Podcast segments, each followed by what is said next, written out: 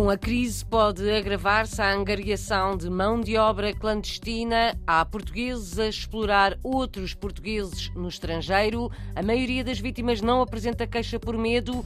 Denúncia de uma portuguesa da Inside Project, no Luxemburgo, que defende os direitos humanos. Está resolvido na Alemanha o caso de meia centena de alunos que não tinham instalações para aulas de português na cidade de Hamburgo. As aulas presenciais começaram esta terça-feira.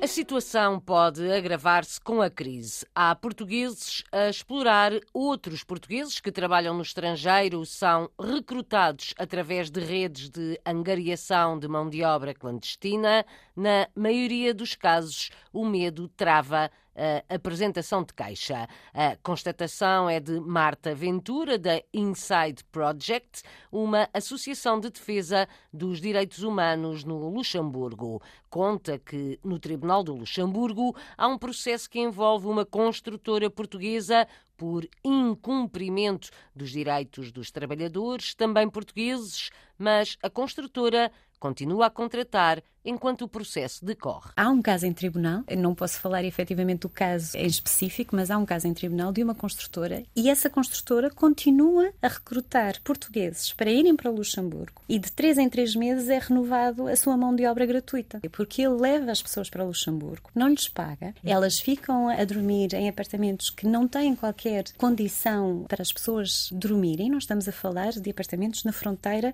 entre o Luxemburgo e a França, mas na França. E, portanto, essas pessoas, três meses depois, continuam sem receber o seu salário e vêm de volta para Portugal. Mas a maioria deles recusam-se a apresentar a caixa por medo desse mesmo construtor e das ameaças que esse construtor faz, não somente à sua integridade física, mas também à sua família. Porque também temos esse problema com os traficantes e muitas das nossas vítimas e beneficiárias não querem apresentar a caixa porque o traficante é um recrutador da sua área de origem e têm medo pela família e por aquilo que lhes vai acontecer. Marta Ventura, da Inside Project, diz que atualmente os traficantes utilizam as redes sociais para angariarem trabalhadores. Considera que o problema pode agravar-se por causa da guerra e da crise? Por causa da guerra e, da crise económica que nós vamos ver, aquilo que pode acontecer é por uma questão de sobrevivência, eles sim vão aceitar qualquer coisa que seja e que venha através do Facebook e de outras plataformas online, que são as, as plataformas e os instrumentos que neste momento os traficantes utilizam para recrutarem as pessoas mais vulneráveis. E de que forma é que se pode prevenir essa situação? Por exemplo, se nós estamos em Lisboa, se há um recrutamento para o Luxemburgo, contactar a Embaixada do Luxemburgo aqui em Lisboa a dizer dizer eu tenho este contrato de trabalho, recebi este contrato de trabalho, pode-me só confirmar que esta empresa efetivamente está a recrutar, etc. Portanto, há formas de confirmação através das nossas autoridades locais e deste modo não cair no engano de uh, sair e quando chegar ao país lhe ser retirado o passaporte e serem levados para casas de, de alter ou fábricas, não é? E, e serem uh, forçados à exploração laboral. Há portugueses envolvidos nessas redes? Infelizmente há. Denúncias de Marta Ventura na RDP Internacional trabalha na organização não governamental Inside Project, no Luxemburgo, dedica-se à defesa dos direitos humanos. É uma das convidadas do programa Câmara dos Representantes, com a jornalista Paula Machado, para ouvir aqui nesta rádio, logo depois das notícias das sete da tarde. As condições degradantes em que alguns portugueses trabalham no estrangeiro são retratadas no novo filme de Marco Martins, estreia hoje no Festival de Cinema de San Sebastián, em Espanha. O realizador demorou cinco anos a fazer o filme em Great Yarmouth, na costa leste de Inglaterra. Conta Tiago Alves, especialista em cinema. Acompanhou a comunidade portuguesa, diversos trabalhadores, eh, no matadouro de Perus, em Great Yarmouth, uma estância balneária em Norfolk. E há um filme sobre o trabalho e sobre, eh, enfim, a precariedade e a violência que é exercida sobre os trabalhadores, as condições péssimas e, obviamente, num espaço como um matadouro. E ela acompanha essa realidade com trabalhadores portugueses que estiveram nesta, nesta situação, em que são claramente explorados. Tem também uma personagem que está atormentada naquele processo, que é a Beatriz Batarda, que interpreta Tatiana, a mulher que negocia com os empresários ingleses a transferência e as condições de colocação dos operários portugueses nesta, nestas fábricas. Uma ficção a partir de histórias de emigrantes portugueses numa vila costeira do Reino Unido, para onde muitos emigram para trabalhar em fábricas de processamento alimentar. O filme de Marco Martins estreia esta terça-feira no Festival de Cinema de San Sebastián, que se prolonga até dia 24. Está resolvido na Alemanha o caso de meia centena de alunos que começaram por ter aulas de português online por falta de instalações em Hamburgo. As aulas presenciais começaram esta terça-feira numa escola no centro da cidade.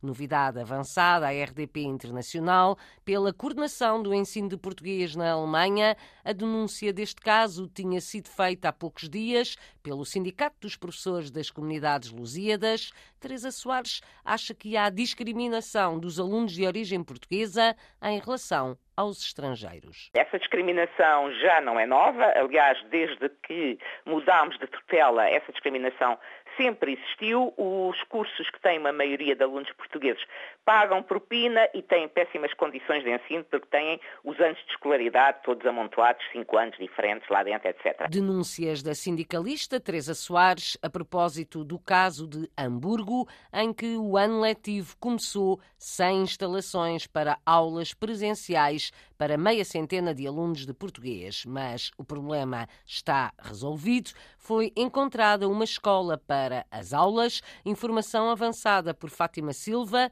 coordenadora do ensino de português na Alemanha, ao serviço do Instituto Camões, foi apenas durante uma semana que os alunos tiveram aulas à distância. Já poderiam ter começado a semana passada, mas os encarregados de educação pediram para também tentar encontrar uma sala que poderia ficar mais perto da área da residência, o que não foi possível e as aulas vão começar numa escola em Hamburgo, que é a Stadtschule Affen. Esta terça-feira. São cerca de 47 alunos, sendo que 19 desses alunos pertencem ao primeiro ciclo e cujas idades vão dos 6 aos 16 anos. Portanto, uma parte dos alunos é do primeiro ciclo e os restantes? Do terceiro ciclo e secundário. As aulas seguem o mesmo procedimento dos anos anteriores. Neste caso, eh, este curso tem três vezes por semana aulas. Foi muito difícil encontrar novas instalações? Sim, foi. Eh, desde janeiro de 2022 que antiga coordenação e esta coordenação depois, a partir de fevereiro, contactou várias vezes a escola. Estamos a falar de uma escola católica em Hamburgo que poderia fechar, sendo que há 10 anos atrás surgiu a notícia que a maior parte das escolas poderia fechar e depois as escolas foram todas contactadas e disseram que vão, iriam fechar faseadamente.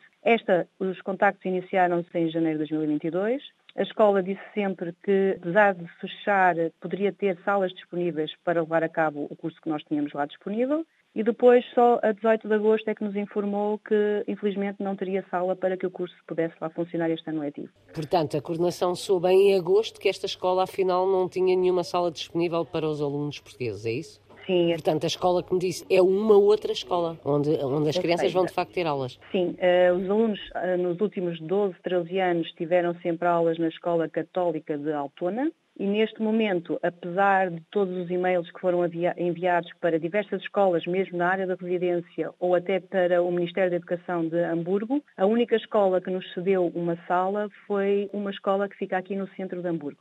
Mas, entretanto, esses alunos estão a ter aulas online? Os alunos só tiveram uma semana e dois dias de aulas online. Explicações à RDP Internacional de Fátima Silva, coordenadora do ensino de português na Alemanha, da rede do Instituto Camões, foi resolvido o problema na cidade alemã de Hamburgo, onde os alunos de português estavam sem instalações para aulas presenciais, caso que tinha sido recentemente denunciado pelo Sindicato dos Professores das Comunidades Lusíadas, um exemplo, afirma Teresa Soares, de como os alunos de origem portuguesa são discriminados em relação aos que estudam português como língua estrangeira de opção. As duas escolas em Hamburgo onde há português como língua estrangeira são as únicas no EPE todo em que o português é disciplina curricular de opção. Não há mais casos.